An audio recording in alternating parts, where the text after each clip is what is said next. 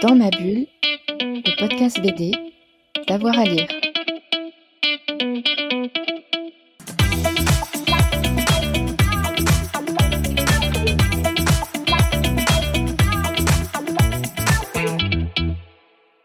Bonjour à tous et à toutes, bienvenue dans cette nouvelle émission de Dans ma bulle, votre podcast 100% BD avec avoir à lire. Aujourd'hui, on va s'intéresser à Émilie Plateau. Émilie Plateau, c'est une autrice de bande dessinée passionnante. On a pu lire Comme un plateau chez Six Pieds Sous Terre et plus récemment Noir, la vie méconnue de Claudette Colvin chez Dargo, c'était en 2019. Elle était l'invitée du festival Livre à Metz et Fred Michel l'a rencontrée pour nous. Bonjour Émilie Plateau.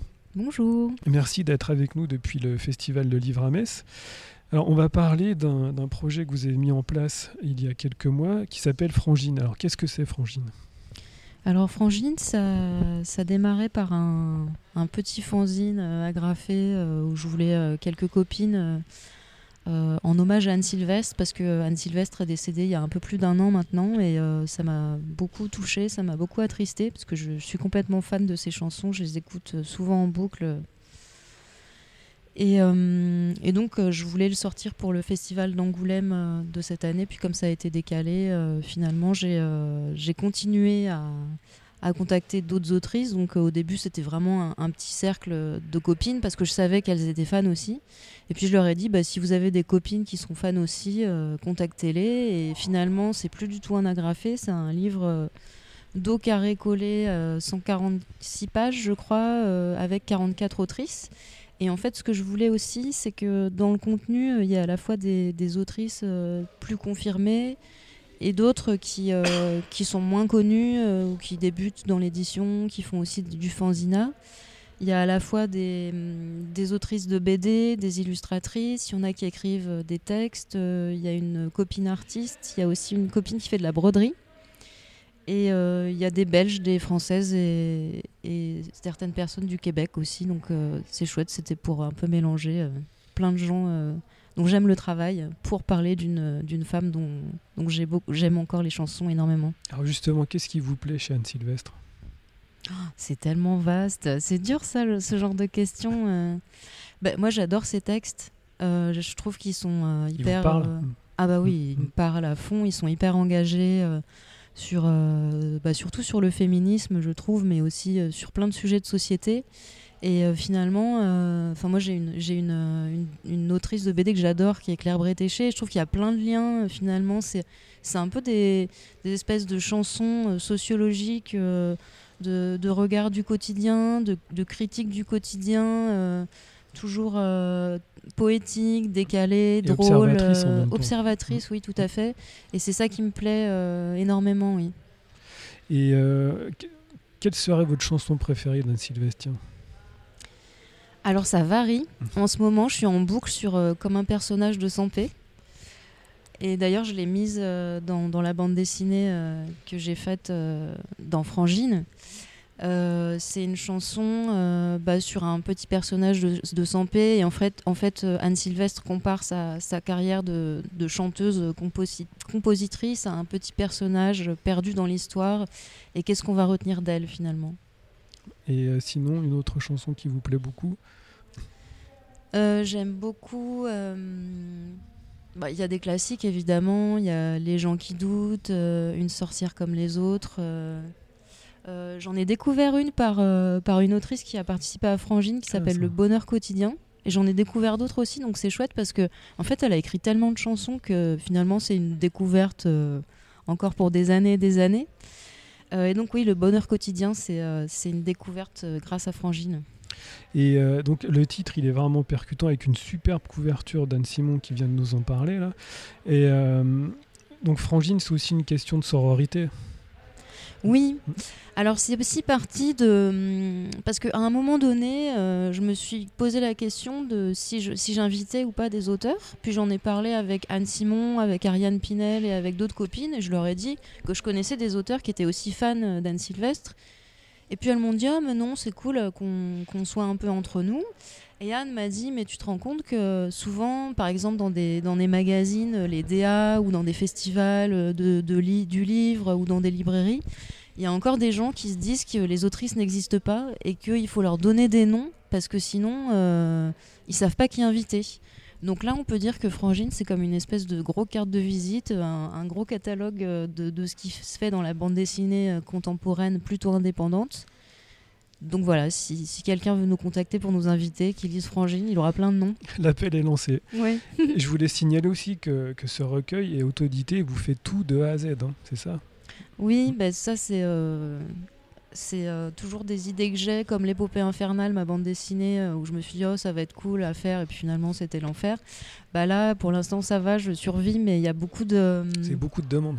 il y a beaucoup de demandes, c'est euh, bah, c'est hyper.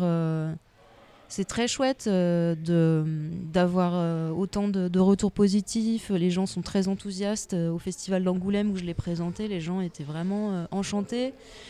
Même s'ils ne connaissaient pas le fanzine, ils l'ont feuilleté. Je leur ai dit c'est un hommage à Anne Sylvestre et tout le monde l'a acheté. Ça s'est arraché comme des petits pains. Donc c'est super chouette. Parce que hum, ce qui me ce- ce qui- comment dire, dans l'histoire de la chanson française, et, et ce qu'on retient beaucoup euh, des interviews d'Anne Sylvestre, c'est qu'elle a beaucoup été euh, un peu mise de côté dans l'histoire. On disait que c'était une princesse en jupon. Euh, et finalement, c'est aussi, bah, encore une fois, lui rendre hommage et puis, et puis montrer que ces chansons, elles, bah, elles ont eu un impact sur nous et elles en ont encore. toujours avec l'actualité. Oui, tout à Mm. fait, oui. Mm. Mm. Elles sont importantes. Ah oui, Il faut continuer à les faire vivre et je trouve que vous avez réussi avec ce bel hommage. Merci. Avec plaisir. Et où est-ce qu'on peut le trouver alors? Bah, dans mon salon, dans des piles, euh, sur mon canapé, euh, sur ma table basse. Donc on euh, peut vous le commander. Oui, voilà, c'est ça. J'ai un- une petite boutique euh, sur mon site internet euh, commeunplateau.com.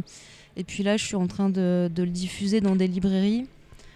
Il, va y en, enfin, il y en a à Metz, à Strasbourg, il va y en avoir un peu partout en France. euh, il y en a à Montréal et il va y en avoir à- en Belgique aussi. euh, donc ça fait un peu le tour du, du réseau francophone. C'est bien sa vie. Oui, oui, puis c'est marrant parce que ça crée plein de liens, de d'émulation, de, souvenirs. Euh, Il y a plein de gens qui me disent ah mais j'écoutais quand j'étais petite, euh, puis j'ai découvert ces chansons. Chez son... Ah pardon, j'arrive pas, j'arrive plus à parler. Je suis émue de parler d'Anne Sylvestre. Elle qui avait une diction si parfaite. Euh, de ses chansons pour adultes aussi et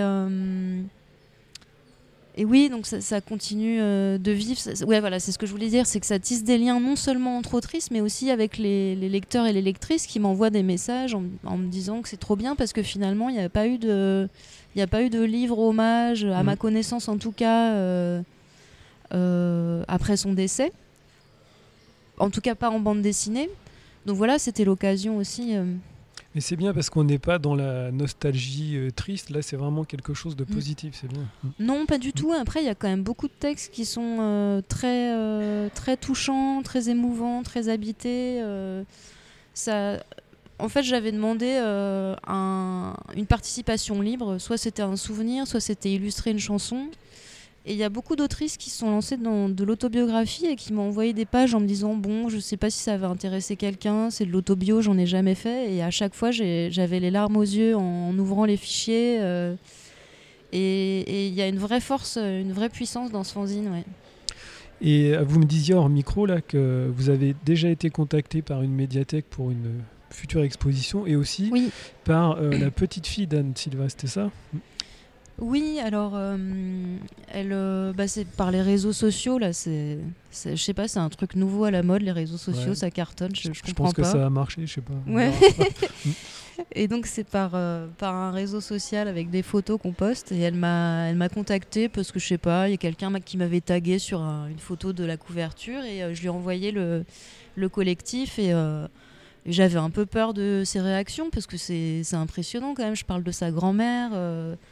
Enfin, moi, j'imagine que si quelqu'un faisait un fanzine hommage à ma grand-mère, je serais hyper émue En et peut-être à- exigeante. on s'attaque à un monument de la Ah oui, oui, oui, ouais. Mm. Et elle a adoré, elle m'a dit qu'elle a- elle était passée du rire aux larmes et que, que c'était vraiment un bel hommage pour une belle personne qui est sa grand-mère. Donc moi, c'est tout ce que... C'est tout ce que... Tout ce que vous pouviez attendre, compte. hein, oui, bien. voilà, Mm. ouais. Je peux arrêter le, de diffuser le, le collectif euh, si sa famille est contente. Mm.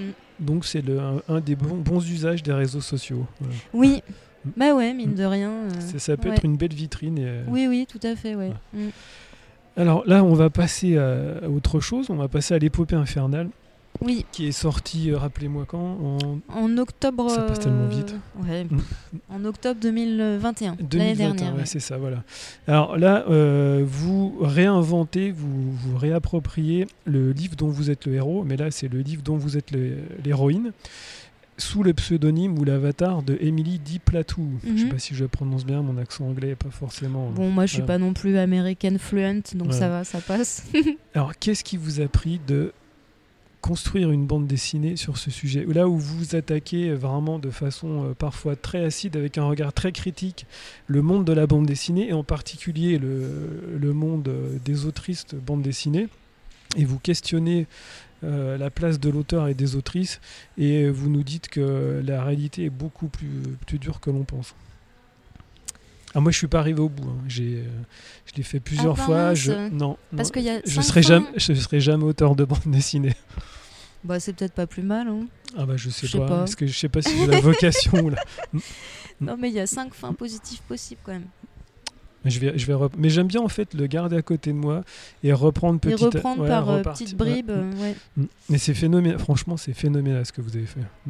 Ah ben je, Mm. je sais pas, moi je... En fait c'est parti d'un fanzine, encore une fois. Mm. Je, je pars beaucoup de, de fanzines à chaque fois quand je me lance dans un nouveau projet. Je me souviens très bien de ce fanzine, oui, mm, que j'avais lu. ouais. Mm. Donc qui s'appelait déjà L'épopée infernale. Et à la base c'est encore parti d'un d'un livre que j'avais publié chez Dargo qui s'appelle Noir, la vie méconnue de Claudette Colvin. Et je cherchais une maison d'édition et puis euh, il y en avait une qui était intéressée, puis finalement ça s'est pas fait. Et euh, donc j'ai démarché des éditeurs et puis euh, je recevais pas de messages, de réponses, je recevais des messages, euh, c'est pas de la bande dessinée parce qu'il n'y a pas de case, il n'y a pas de bulle. euh, Enfin, plein de, de critiques euh, assez euh, De, mauvaises, négatives. de mauvaises excuses. Oui, bah oui, le- la fameuse vous n'entrez pas dans la ligne éditoriale. D'ailleurs, j'en parle pas dans l'épopée infernale, mais ça, on, on reçoit souvent ça quand on propose un projet euh, qui n'est pas accepté. Et euh, je me souviens que hum, j'avais écrit à Tania de Montaigne, donc c'est la, journaliste écrivaine qui a écrit le livre que j'ai adapté en bande dessinée, et je lui ai dit euh, c'est compliqué, j'ai l'impression d'être dans, une, euh, dans un parcours du combattant, d'être dans une espèce de livre dont vous êtes le héros, il y a une porte qui s'ouvre et puis il y en a dix qui se ferment derrière, euh, c'est hyper difficile. Et j'ai fait ce fanzine en me disant euh, qu'il y avait plusieurs possibilités possibles pour, euh, pour publier une bande dessinée. Soit euh, on publie un fanzine et c'est déjà pas si mal, euh, soit on fait un Ulule, soit on, démarche des éditeurs, puis si ça fonctionne pas, bah, on passe par l'auto-édition ou j'en sais rien. Et donc ça faisait 16 pages. Et puis, bah, encore une fois, par les réseaux sociaux, j'ai posté la photo du, de l'épopée infernale. Euh, euh, voilà, sur les réseaux sociaux. Et c'est Damien, donc euh, Estocafiche de, de Misma, qui m'a dit allez, euh, fais-en euh, 250 pages. Euh, je dis bah ouais, fastoche. Puis en fait, 16 pages c'était facile, mais 250 pages c'est beaucoup plus complexe. Donc je me suis un peu cassé les dents au début. J'avais choisi un comment on appelle ça, un logiciel, puis c'était du code. Enfin, c'était hyper galère. Donc j'ai pris une feuille de papier et j'ai fait ça à l'ancienne avec euh, comme une espèce de, mind map euh, de plan avec des numéros, des flèches dans tous les sens. Et j'avais un peu fait la liste des, festivals, euh, des librairies, des choses que je voulais aborder. Et puis à chaque fois que je- je- j'abordais quelque chose, je cochais, euh, je mettais OK à côté pour être sûr de ne pas, me- pas me planter. Et, et puis je voulais aussi que ce soit ben, une espèce de... comment dire Un petit peu un bilan finalement de, des état, 10 ans ouais, un état des lieux aussi, des peut-être. 10 ans Ouais. de. Enfin voilà, ça fait 10 ans que j'ai sorti ma première bande dessinée cette année. Je pense qu'il y a encore quelques années, j'aurais, j'aurais pas, je me serais, je me serais pas senti légitime de la publier. Mais là, comme j'ai fait beaucoup de choses, j'ai voyagé beaucoup avec Noir notamment, j'ai, engrangé un maximum d'infos. Puis j'en ai beaucoup parlé avec mes collègues aussi de la bande dessinée. Donc il n'y a pas que des choses que j'ai vécues, il y a aussi des choses que, qu'on m'a rapportées. Et, euh, et voilà, j'en ai fait un mix de, de plein, de, de plein d'expériences différentes et, euh, et c'est vraiment un- un- une espèce d'état des lieux de, de ce que c'est que d'être une autrice euh, dans la bande dessinée dans les années 2020. euh. où il y a encore euh, du sexisme, euh, non seulement bah, dans le milieu de la bande dessinée, mais dans le monde en général, parce que je, je parle aussi euh, du harcèlement de rue, enfin, de phénomènes de société qu'on vit en tant que femme. Et je voulais que ce- ça soit un truc décalé, drôle. Ah, c'est euh, très drôle parfois. ouais. Très bah, très drôle. En fait, euh, moi, ça m'a fait quand même. Ça m'a fait rire de l'écrire. C'est rare que je me marre de ce que je fais. Voilà, je, je sais pas, je, je suis peut-être euh, pudique ou j'en sais rien, mais euh, ça m'a permis aussi de, prendre du recul sur des, choses que j'ai vécues et de me dire bon, bah voilà, euh, autant en rire. euh, je me suis remise, même si sur le moment, j'ai rongé mon frein. euh. Et alors, justement, vous parliez du statut des auteurs et des autrices. Il y a eu quelques avancées, mais beaucoup de reculades concernant euh, justement ce statut. Et où est-ce qu'on en est actuellement? Vous pensez que ça va évoluer en bien ou en- pas très bien? En plus, là, on est dans une période Bah électorale, là, un vu la, clé. la euh, cata qui s'annonce euh, d'ici deux jours. euh, ça sent pas très bon Le pour ciel déjà pleure euh, à Metz. euh, Il se toutes prépare. larmes. Il se prépare. Non, je sais pas. euh, bah, il y avait euh, le rapport euh, Racine, ouais, qui est enterré. Racine, ouais. euh, qui a été enterré. Puis après, il y a Roselyne Bachelot qui est arrivée. Et Qui, je- ça- qui ça? Bah, c'est Ah, une nana qui, euh, qui est dans la mode et, et qui Ah, passe à la télé et qui s'intéresse à la culture de temps en temps. D'accord. Qui va. Je, bah, je sais pas en fait ce qu'elle a fait, euh, j'en sais rien du tout. euh. En tout cas, elle s'intéresse pas trop au sort des autrices et auteurs. Ouais. Euh, On n'a pas beaucoup évolué en fait par rapport à tout ce que vous décrivez, ce que vous écrivez dans votre Alors, livre. il y a quand même des évolutions par rapport euh, aux rémunérations des auteurs et des autrices ouais. en festival, Mm. en dédicace, sur des gros salons. Donc ça, c'est déjà pas mal. Euh, Après, on n'a pas avancé sur le statut, vraiment le statut. euh, non, ça, et ça, ça bloque depuis des années. mais on aura la réponse dimanche soir, dans deux jours. Vivement dans deux jours. Oui, c'est ça. Et euh, vous parliez tout à l'heure du livre, de, sa fabrication, et c'est vraiment un super objet, c'est un bel objet, il a été imprimé euh, d'une façon particulière. Est-ce que vous pouvez nous parler de tout ça Parce qu'on a vraiment l'impression d'être euh, face à un, livre dont vous êtes le héros, comme on a connu dans les années 80-90. Mhm. C'était important pour vous Vous avez travaillé dessus sur le- la oui, fabrication ben, c'est surtout, euh, encore une fois, euh, Estocafiche, donc Damien Filiatre de, de Misma, qui est, euh, pour moi, est un génie de, de la fabrication euh, des bandes dessinées euh, chez Misma. À chaque fois, il, il trouve. il arrive vraiment à lier l'objet au contenu du livre, au dessin. Et là, euh, on voulait vraiment euh, une parodie d'un livre dont vous êtes le héros. Donc, euh, c'est lui qui a trouvé au début. Il m'a demandé de faire une couverture. Et puis, il m'a dit non, mais ça va pas du tout. C'est complètement plat. tu, débloques à plein tube. et en fait, il a fait des recherches et il a trouvé des couvertures de, de livres d'heroic fantasy. Par exemple, de Tolkien, où souvent les typos, elles sont quand même bien dégueu. C'est des gros titres. Enfin, moi, au début, j'assumais pas qu'il y ait écrit Émilie Plateau en géant sur la couverture avec une typo qui est quand même euh, c'est très, pas cri- facile. très criard. Ouais. Ouais, c'est ça, ouais.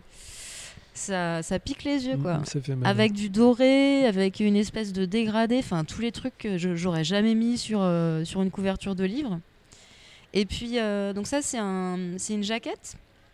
Et quand on soulève la jaquette, il y a le vrai livre. Parce qu'en fait, l'épopée infernale, euh, c'est tout un concept. Donc ça aussi, je me suis bien euh, torturé l'esprit. C'est que l'épopée infernale, en fait, il n'est pas écrit par Émilie Plateau, mais par Émilie Di Plateau, qui est l'héroïne du livre. Donc ça n'a rien à voir avec moi. Et, euh, et la maison d'édition, c'est Idema Édition. Donc le vrai livre, c'est l'épopée infernale d'Émilie Di Plateau.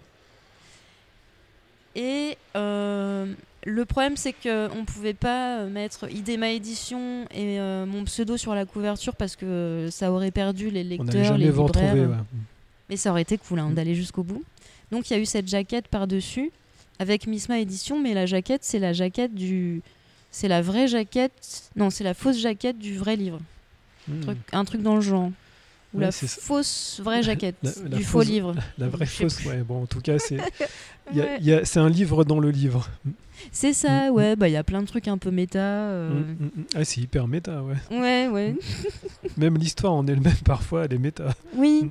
mais en fait, il y a tout un passage où je me suis dit, allez, je vais y aller à fond, euh, je, vais, euh, je vais faire vraiment une parodie parce que c'est- ça, ça traite quand même pas mal du quotidien d'autrices de BD, des anecdotes un peu foireuses dans des voyages ou des festivals. Puis à un moment donné, je me retrouve à un festival euh, dans le sud de la France, dans une montagne, euh, avec des rivières et tout ça. Et là, j'ai poussé à fond le truc du livre dont vous êtes le héros. J'ai vraiment. euh, un, peu, pas recopié les phrases, mais je me suis vraiment inspirée de- des livres dont que j'ai lus.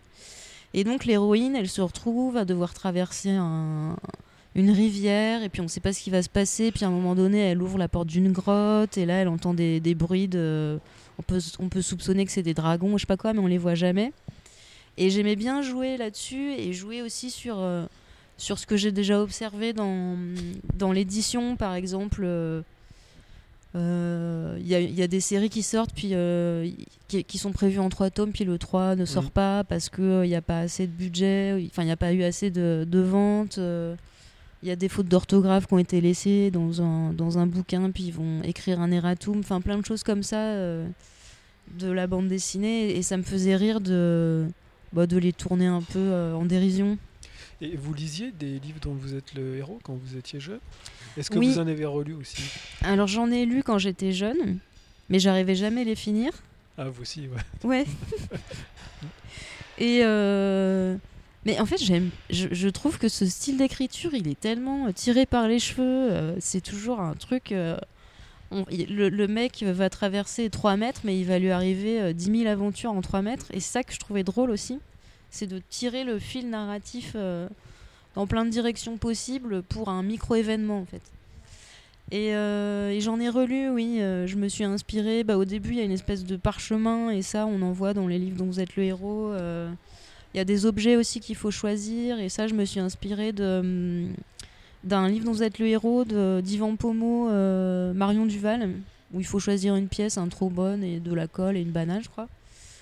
Et j'aimais bien aussi que ce soit des objets un peu, euh, un peu débiles, genre dans mon, dans mon épopée, il faut, il faut choisir entre une casserole et un verre d'eau. euh, de la vitamine C ou un doliprane, voilà, ce genre de truc. Gaviscon. Ah, il n'y a pas de gaviscon, non, mais j'aurais pu. Ouais. Et non, mais c'était vraiment, là, il faut quand même le dire, c'était les, premiers moments où on avait de l'interactivité en, en, en lisant un livre. Donc, Oui, euh, ouais.